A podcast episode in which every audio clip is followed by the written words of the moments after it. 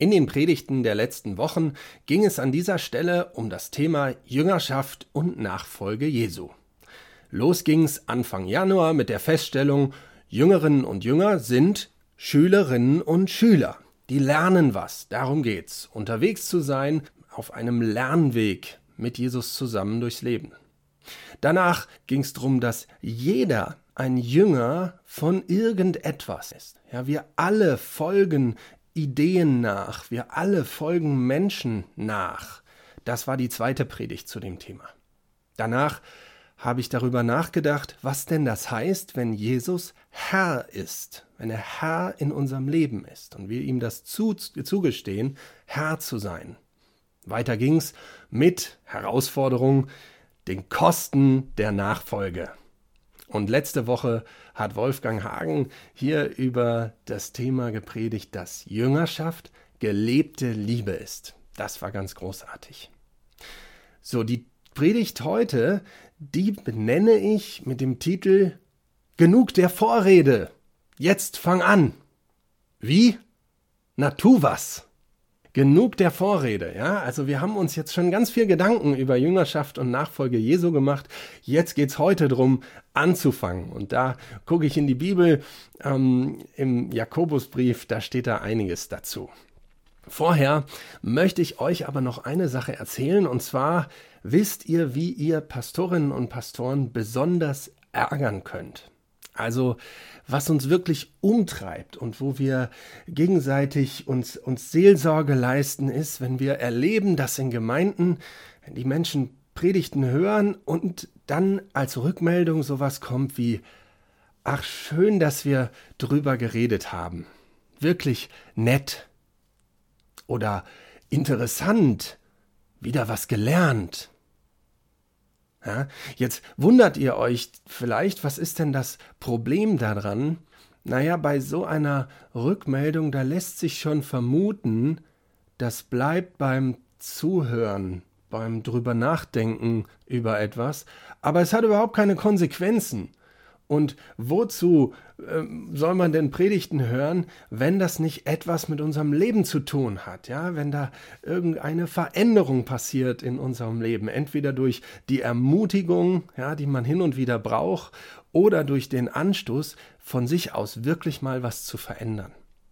Also ich glaube, insgesamt, da haben wir die Tendenz, auch bei uns in der Gemeinde, dass es so eine Inflation von Lehre und Gedanken über den Glauben gibt. Inflation, das heißt, davon gibt es ganz, ganz viel, aber was ist denn mit der Umsetzung davon? Manchmal denke ich ja, also wenn wir gemeinsam hier, jeder für sich und wir als Gemeinschaft, wirklich alles umsetzen, was wir in den Predigten hören, dann würde ja fast eine Predigt pro Monat reichen, oder? Und drei Wochen danach beschäftigt man sich dann nur damit, das ins Leben umzusetzen. Also, Gefahr ist auf jeden Fall vielen Gemeinden und Kirchen, dass die Gedanken, die wir uns machen, das, was wir hören in Predigten und Bibelarbeiten und so weiter, dass es letztendlich gar keine Konsequenz hat, sondern das bleibt Theorie. Ja? Und ähm, das äh, nehme ich mal vorweg als eine, eine, eine Gefahr, die es gibt. Und auf diese Gefahr, da antwortet Jakobus im Jakobusbrief 1, Vers 19 folgende. Der Text ist überschrieben mit dem Titel, und der passt gut, Gottes Botschaft hören, Gottes Botschaft befolgen. Denkt daran, liebe Geschwister, jeder sei schnell bereit zu hören, aber jeder lasse sich Zeit, ehe er redet, und erst recht, ehe er zornig wird. Denn der Zorn des Menschen bewirkt nicht, was vor Gott recht ist. Deshalb legt alles ab, was euch beschmutzt, alles Böse, was noch bei euch vorhanden ist, und geht bereitwillig auf die Botschaft ein, die euch ins Herz gepflanzt wurde und die die Kraft hat, euch zu retten. Hört euch diese Botschaft nicht nur an, sondern handelt auch danach. Andernfalls betrügt ihr euch selbst. Denn wer sich Gottes Botschaft zwar anhört, aber nicht danach handelt, gleicht jemand, der sein Gesicht im Spiegel betrachtet und der, nachdem er sich betrachtet hat, weggeht und sofort wieder vergisst, wie er ausgesehen hat. Wer sich jedoch in das vollkommene Gesetz vertieft, das Gesetz der Freiheit, und es ständig vor Augen hat, wer also das Gehörte nicht vergisst, sondern es in die Tat umsetzt, der ist glücklich zu preisen, denn er wird gesegnet sein bei allem, was er tut. In diesem Bibeltext da geht es zuerst um Hören und Reden und Tun, ganz im Allgemeinen. Da ist so ein kleiner Ausflug zum Thema Zorn. Ja, das ist eine allgemeine Weisheit. Wenn wir miteinander im Gespräch sind, macht Sinn, erstmal gut zuzuhören, sich zu überlegen, was man sagen will, dann zu reagieren. Ähm, und wenn man sich ärgert, dass man sich vorher überlegt, wie man sich das ausdrückt. Also so eine ganz allgemeine Einleitung. Und dann spitzt sich das Ganze aber zu auf ein Stück weit ein anderes Thema. Und zwar auf einmal geht es um Hören und Tun im Blick auf den Glauben an Jesus Christus. Ja, und Jakobus ist ein ganz großer Fan davon, zu sagen, Leute, hören und tun, das gehört zusammen. Ja, an anderer Stelle sagt er, Glauben ohne Werke ist tot.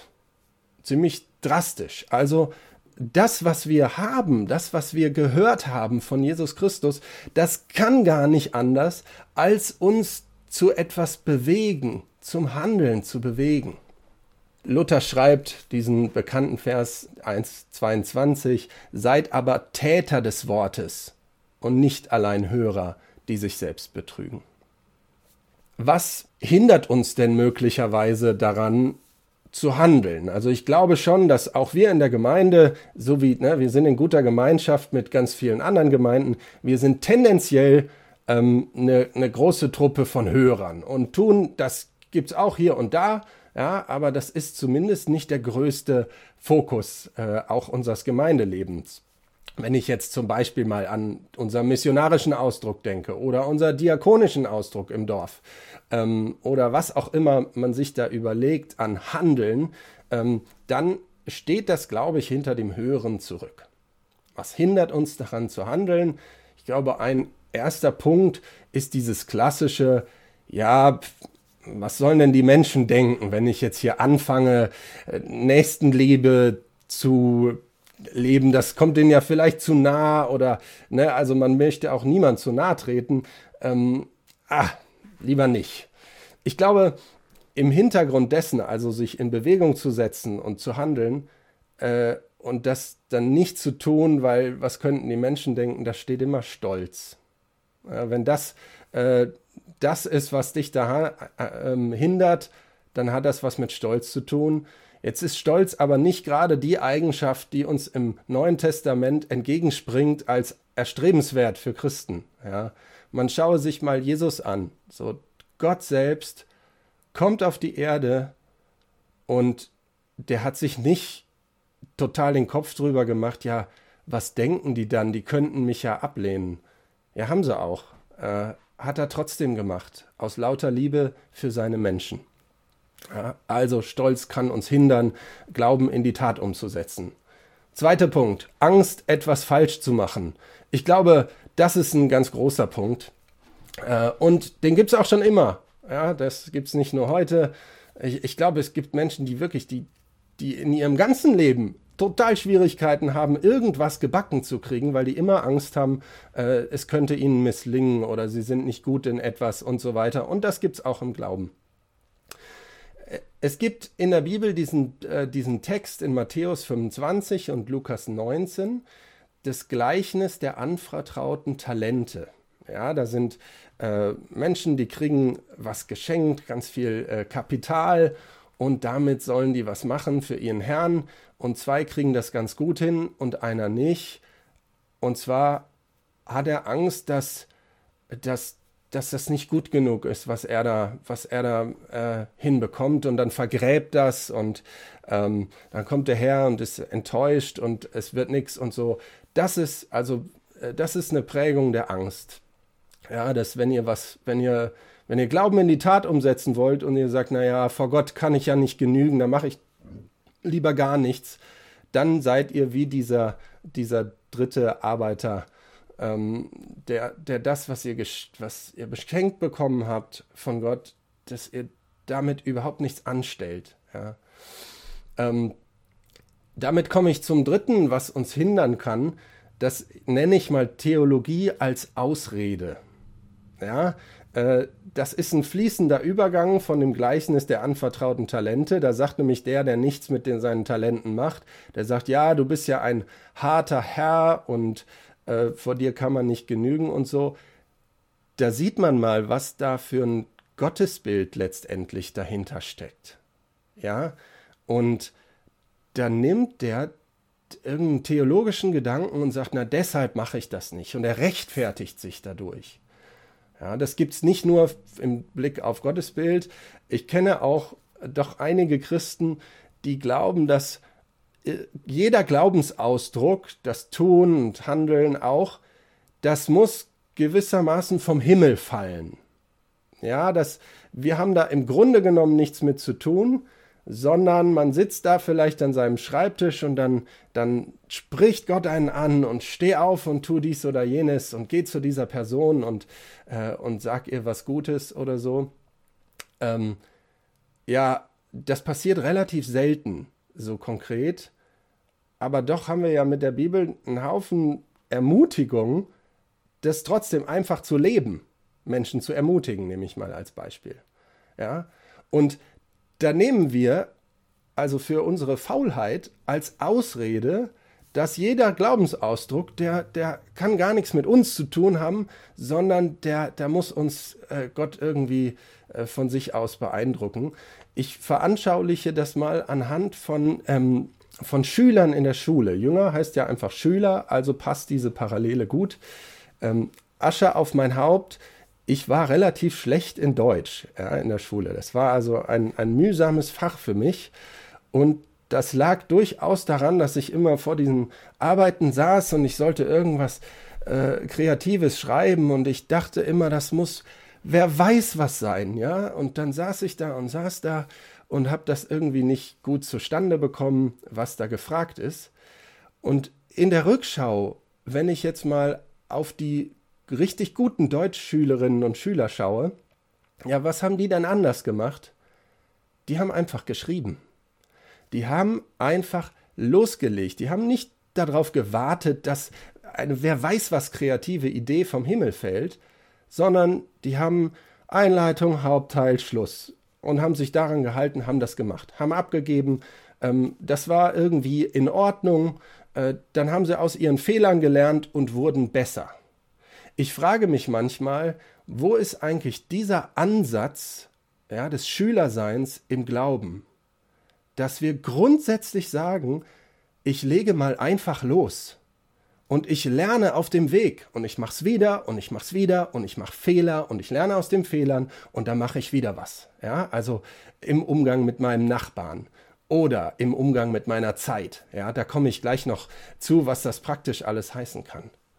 Ich glaube, dieser Ansatz, dass man im Glauben auch etwas lernen kann durch Losgehen, durch Handeln, der ist super wichtig und der wird dennoch oft vernachlässigt aufgrund einer Theologie, dass alles, was irgendwie geistlich ist, vom Himmel fallen muss, ohne unser Zutun. Okay. Ähm, letzte theologische Ausrede, die man äh, hier äh, beibringen kann, ist ja, das Tun, naja, da dürfen wir nicht zu genau drauf schauen, weil das führt ja immer in die Gesetzlichkeit. Und gesetzlich sollen wir ja nicht sein. Ja, das, das ist was Wahres dran. Jede Predigt über Tun, zum Beispiel diese heute oder manche Predigten über das Thema Jüngerschaft, das ist ja, das beinhaltet ganz klare Aufforderungen, tu dies, tu das, tu jenes. Und wenn man jetzt eine Liste daraus macht und sagt, das ist der christliche Glauben, darauf kommt es an und fertig, dann ist man im Bereich der Pharisäer unterwegs. Die haben genau das gemacht. Die haben eine Liste geschrieben und haben gesagt, wenn alle nur das tun würden, dann kommt der Herr wieder, dann wird alles gut. Äh, deshalb macht diese, erfüllt diese Liste. Und es war ein Evangelium, eine Befreiung, dass Jesus das ganz anders ausgelegt hat was wichtig ist im Glauben. Denn auf das Herz kommt es an. Und deshalb nehmt Gesetzlichkeit nicht als Ausrede, gar nichts zu tun. Ja, das haben die äh, zu Jakobus Zeiten gemacht. Deshalb hat der so, äh, so massiv da gewettert, dass es, dass es gutes, gutes Tun braucht im Glauben. Ja. Nehmt das nicht als Ausrede und gleichzeitig, wenn ihr aufs Tun guckt, fallt nicht in diese Gesetzlichkeitsfalle, sondern fragt euch zuallererst, wo ist mein Herz? Handel ich aus Liebe? Handel ich aus Liebe zu Gott und zu den Menschen? Das will ich tun. Ja, so kann man losgehen. Ein letzter Punkt, der uns hindert, glaube ich, äh, so richtig aktiv Glaubensschritte zu gehen und mit Menschen unterwegs zu sein, ähm, ist, dass wir manchmal vielleicht nicht wissen, wo wir anfangen sollen. Ja, ich habe im Predigt-Nachgespräch, herzliche Einladung übrigens am kommenden Donnerstag um 8 Uhr, äh, da habe ich die Rückmeldungen bekommen, dass irgendwie niemand sich so oder viele sich nicht so wirklich als Jünger Jesu zutiefst begreifen können, weil sie sagen, ah, sie glauben, da müsste noch das drin sein in ihrem Leben und das und das und das und dann kam ein Riesenwust von Vorstellungen, die Jüngerinnen und Jünger alle eigentlich erfüllen müssten. Und da drängt sich ja auf, boah, ich weiß dann gar nicht, wo ich anfangen soll. Auch hier ein ganz praktisches Gleichnis, wie man damit umgehen kann. Ähm, ich habe als Vater eine geniale pädagogische Idee äh, gelesen, wie man Kindern hilft, ihr Zimmer aufzuräumen. Ja, also jeder, der Kinder hatte, kennt vielleicht die Herausforderung, das irgendwie hinzubekommen. Äh, das glückt uns auch nicht. Also versteht mich nicht falsch, dass wir da jetzt die Profis sind. Aber eins finde ich genial und das geht fürs ganze Leben.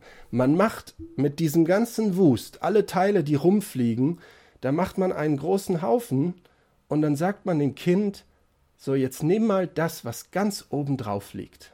Ja, und guck dir das mal an. Und das ist ein Duplostein meinetwegen. Und dann frage ich, ja, wo kommt der hin? Ja, da und dahin. Ja, dann tu ihn mal dahin. Alles klar. Ähm, Kind tut den Duplostein in die Duplokiste. Und dann sage ich jetzt, und was liegt jetzt ganz oben drauf? Ja, und so kann man den ganzen Stapel abarbeiten, indem man dem Kind beibringt, sich immer nur auf eine Sache zu konzentrieren. Und liebe Erwachsenen, die ihr hier zuhört, ich glaube, wir können so viel aus dieser, dieser Pädagogik-Idee lernen, sogar unser, unser Leben zu ordnen, ja, alles, was uns bewegt und so zu sagen, wir machen innerlich jetzt einen großen Haufen und wir müssen nicht alles gleichzeitig machen und wir müssen uns nicht mit allem gleichzeitig auseinandersetzen und dann sagen, hier, ich stehe vor Bergen, ich habe keine Chance, ich mache lieber gar nichts. Ja, nein, eine Sache, die oben aufliegt und die in die Tat umsetzen. Ähm, ich glaube, das, das ist total der gute Anstoß, wenn es um Jüngerschaft geht und ihr den Eindruck habt, da muss man ja sonst was erfüllen, dann sucht euch eins und tut das.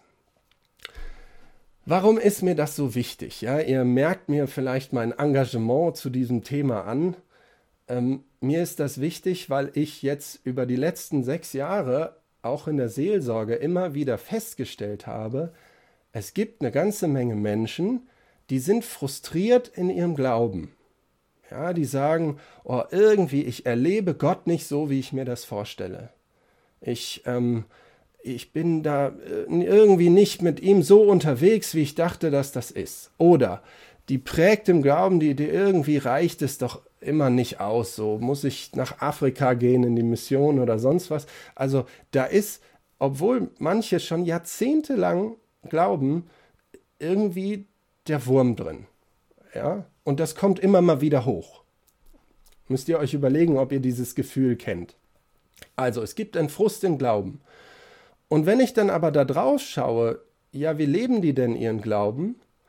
Dann war das ganz oft so, dass das im Grunde genommen alles ums Hören geht noch eine neue Predigt, vielleicht ändert die ja das Leben. Und manche hören über die Gottesdienstpredigten noch Podcasts oder, äh, oder lesen Bücher, gibt es ganz viele Bücher äh, zum Thema Glauben oder in Hauskreisen ähm, dreht man sich immer wieder um den Glauben und letztendlich ist es alles ein Hören, aber relativ wenig tun.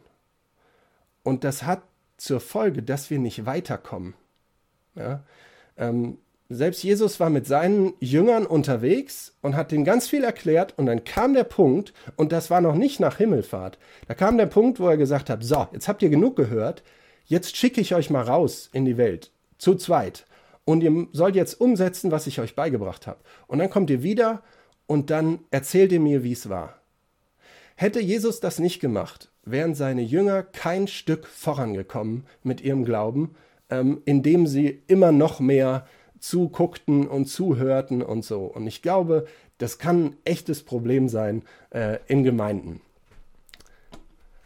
Das also jetzt die, die ganze Dimension dieser, äh, dieser Problematik, wenn wir unseren Glauben nur im Hören leben und nicht nur im, nicht auch im Tun. Und jetzt will ich mal darauf eingehen, nicht nur, wie soll man es nicht machen, sondern wie können wir es denn machen? Und äh, da will ich das mal ganz praktisch äh, beleuchten und nicht so theoretisch. Ich tendiere ja manchmal zur Theorie, aber jetzt also mal ganz was Praktisches. Und ihr habt die Aufgabe und die Hausaufgabe, euch da etwas rauszusuchen, was oben aufliegt und zu sagen, ja, herzliche Einladung dazu, das mache ich jetzt. Das setze ich jetzt in die Tat um. Also, Grundlage hat Wolfgang letzte Woche gele äh, gelegt. Jüngerschaft ist gelebte Liebe. Gelebte Liebe zu Gott, ja, aber auch ganz stark gelebte Liebe zu den Menschen. Jetzt frage ich mal darauf hin, ja, was heißt denn das, wenn man Menschen liebt? Wie kann man das denn in die Tat umsetzen? Und da habe ich äh, eine ganz große, äh, einen Oberpunkt, suche die Nähe zu Menschen. Ja, wenn man in jemand verliebt ist, dann möchte man in deren Nähe sein. Ja, dann in, in, in der Schule kennt man das vielleicht noch, dann möchte man in der, in der Arbeitsgruppe sein von dem Jungen oder dem Mädchen, dann äh, ist man da schon mal näher, als wenn man an der anderen Seite der Klasse sitzt. Ähm, und vielleicht kriegt man das so organisiert, dass man auch auf den Partys ist, wo äh, die Besagte ist und so weiter. Ja, also es ist das Normalste der Welt, dass man in der Nähe derer sein möchte, die man liebt ähm, suchet oder sucht die Nähe zu Menschen. Ich glaube, ohne, ohne das wird es mit der Liebe nicht. Dann zweiter Punkt, und der wird jetzt praktisch, beschenke Menschen. Beschenke Menschen mit. Erstens, guten Worten. Beschenke Menschen mit guten Worten. Ähm, ich habe in der, in der Beratungsausbildung zum Thema Ehe, die ich mal gemacht habe, noch äh, während des Studiums, da ist mir ein Satz echt hängen geblieben. Und zwar die irgendwie die, die wichtigste Sache, die man in der Eheberatung macht, weltweit, ist, man muss den Paaren beibringen, sich zu sagen, wie man übereinander denkt. Die können das irgendwie nicht, die da bei einem landen. Ja, also, es gibt viele Menschen, die können nicht gescheit sagen, ich liebe dich. Und das ist aber wichtig, dass man sich das hin und wieder in einer Partnerschaft sagt. Ja, oder ähm, scheinbar gibt es wirklich viele Frauen und Männer, die vom Partner, Partnerin nie gesagt bekommen haben, ich bin stolz auf dich. Es ist großartig, mit dir zusammen zu sein. Ja, und das muss man nicht nur mit, mit immer auf die, auf die Ehepaare beziehen, das stimmt auch für Kinder. Also habt ihr das drauf, Liebe auszudrücken durch Worte? Ja? Sagt ihr euren Kindern, dass ihr sie liebt, dass ihr stolz auf sie seid. Ne? Das muss dann natürlich auch stimmen, sonst kann man sich das sparen. Also äh, macht das nicht oberflächlich. Aber ich glaube, insgesamt gibt es eher die Tendenz, etwas zu fühlen, aber zu denken, ja, das werden die schon irgendwie spüren. Ja, ist ja auch was Intimes, wenn man sagt, wenn, was man über jemand anders denkt. Also beschenke Menschen mit guten Worten. Und das geht über die Familie hinaus zu den Nachbarn, zu den Arbeitskollegen. Ähm, Leute, sagt euren Arbeitskollegen, hey, letzte Woche, es war so cool, mit dir zu arbeiten. Ich habe das Gefühl, wir haben richtig was geschafft. Hammer, vielen Dank dir dafür. Ja, habt das drauf. Warum? Weil das ist Ausdruck von Liebe. Zweitens, beschenke Menschen mit Sachen. Ganz praktisches Erlebnis meinerseits, wo ich das er, ähm, erfahren habe, vor einem halben Jahr. Da kam ich bei uns, wir wohnen ja in der Niedersachsenstraße in Stelle, kam ich die Hansastraße runtergelaufen. Die ist da um die Ecke und da äh, wohnt Anna, Anna Schoke. Und die war gerade irgendwie im Garten. Ich laufe vorbei, war gestresst. Anna fragt mich, Raphael, du siehst gestresst aus, wie geht's dir? Ich so, ja, so mittel, ja, irgendwie äh, steht mir der Kopf überall. Nicht mal eine Woche später bekomme ich ein einfach super nett eingepacktes Buch äh, mit so einem Thema, äh, so wie also neue Perspektiven für gestresste Familiensituationen, so ungefähr. Ja, also ähm, äh, irgendwas mit Bullabü ist der Titel. Ich habe den Titel vergessen, aber jetzt haltet euch fest. Ich habe durch dieses Buch erlebt, wie Gott zu mir spricht und meine Perspektive auf mein Leben verändert und es ist besser geworden. Und ich sag mal den steilen Satz, ich habe deshalb durch Anna Gottes Liebe erlebt. Hätte sie mir kein Buch geschenkt, hätte ich das nicht erlebt. Ja. Und das war völlig aus ihr heraus, ja. Ich war total überrascht. Und ich finde es so großartig und ich glaube, das brauchen Menschen. Und das können wir unter der in der Gemeinde leben und das können wir auch unter allen anderen Menschen leben, indem man hin und wieder mal was verschenkt, ähm, was eine Symbolkraft hat oder was eine Ermutigung ist. Ja. Beschenke Menschen mit Sachen, denn das ist Ausdruck von Liebe. Macht da kein Gesetz draus, ja, ihr sollt Leute nicht zumüllen mit Kram. Das ist aber klar, ja, das setze ich voraus, dass ihr das, dass ihr versteht, was ich hier meine. Drittens, ähm, beschenke Menschen mit Geld. Ja, also letztendlich tun wir nichts anderes, wenn wir Geld spenden für irgendwelche Arbeiten. Ja, weil wir sagen, hey, boah, ich verstehe dein Herzensanliegen da in Papua-Neuguinea, äh, Mandy und Matthias. Ich schenke euch Teil dessen, was ich habe an Geld, damit ihr das da einsetzt.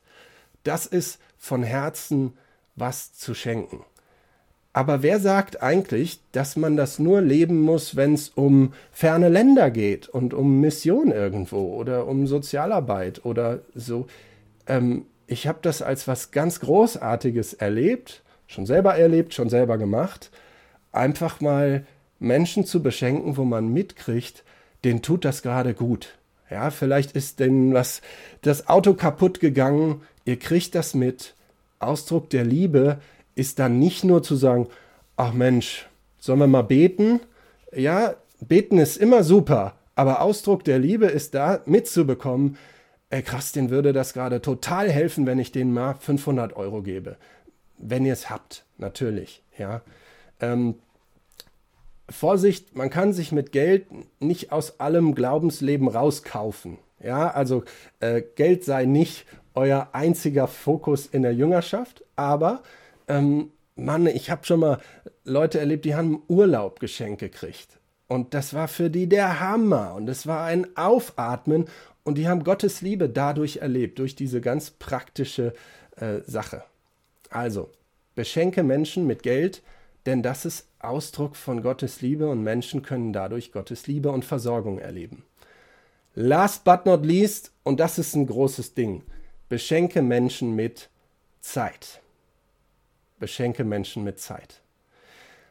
Letztendlich ist Gemeindearbeit nichts anderes als Menschen mit Zeit zu beschenken und das als Glaubensgemeinschaft zu organisieren.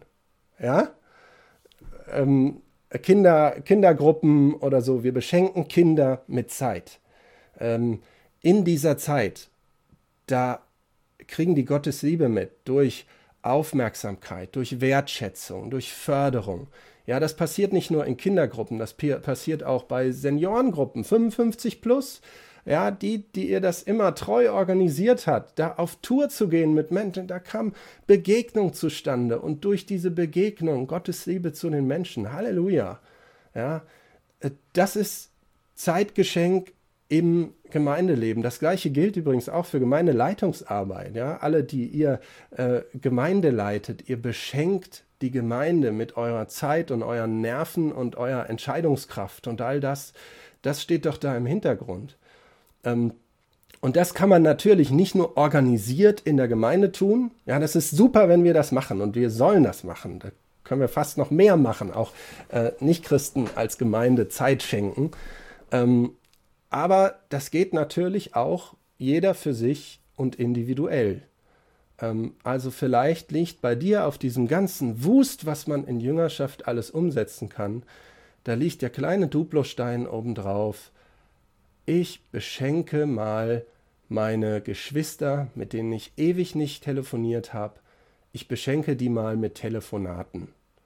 Und ich rufe die mal in den nächsten drei Monaten jeden zweimal an und ich will einfach nur hören, wie geht's euch, was bewegt euch, äh, will ermutigen, er will gute Worte sagen und so weiter. All das kann eine ganz praktische Umsetzung sein, wie ihr Menschen, in dem Fall eure Geschwister, mit Zeit beschenken könnt. So, großer Entwurf. Seid nicht nur Hörer, sondern auch Täter des Wortes. Und bitte, bitte sagt jetzt nicht, Mensch, interessant. Ja, da denke ich mal drüber nach. Bitte sagt jetzt nicht, oh schön, dass wir drüber geredet haben. Ja, super Predigt, ja? Sondern große Ermutigung meinerseits, lebt euren Glauben. Ja, lebt Liebe an Menschen. Sucht euch ein so ein Baustein, gute Worte, Sachen, Geld, Zeit verschenken, Nähe zu Menschen suchen und setzt den mal um. Und ich bin enorm gespannt, was ihr erzählt. Ja, ich bin jetzt genauso gespannt, wie Jesus wahrscheinlich damals war, als er ja seine Jünger rausgesandt hat und gesagt, jetzt macht mal und hinterher erzählt ihr mir, wie es war. Na klar ist das Predigt-Nachgespräch da nochmal konkreter. Ja, da reden wir über genau diese Dinge. Was machst du mit der letzten Predigt? Was ist dein Mini-Jüngerschaftsprojekt? Ist so ein Part wo wir miteinander unterwegs sind. Also deshalb nochmal herzliche Einladung dafür, wenn euch das hilft. Wenn ihr sagt, nee, ich will das mal alleine machen, macht das gerne. Erzählt euch davon, wie ihr da unterwegs seid. Lasst euren Glauben nicht nur ein Hören sein, nicht nur ein drüber reden, sondern auch ein Tun. Ich glaube, so entfaltet der Glauben Lebenskraft so macht er einen Unterschied im Kleinen und sogar auf der ganzen Welt. Ich glaube, das verändert die Welt. Und ich wünsche euch allen bei diesem Projekt, ich wünsche euch allen bei gelebter Jüngerschaft Gottes Nähe, dass ihr erlebt, er ist mit dabei, wenn ihr Glauben zum Ausdruck bringt und wenn ihr auch mal was tut. Amen.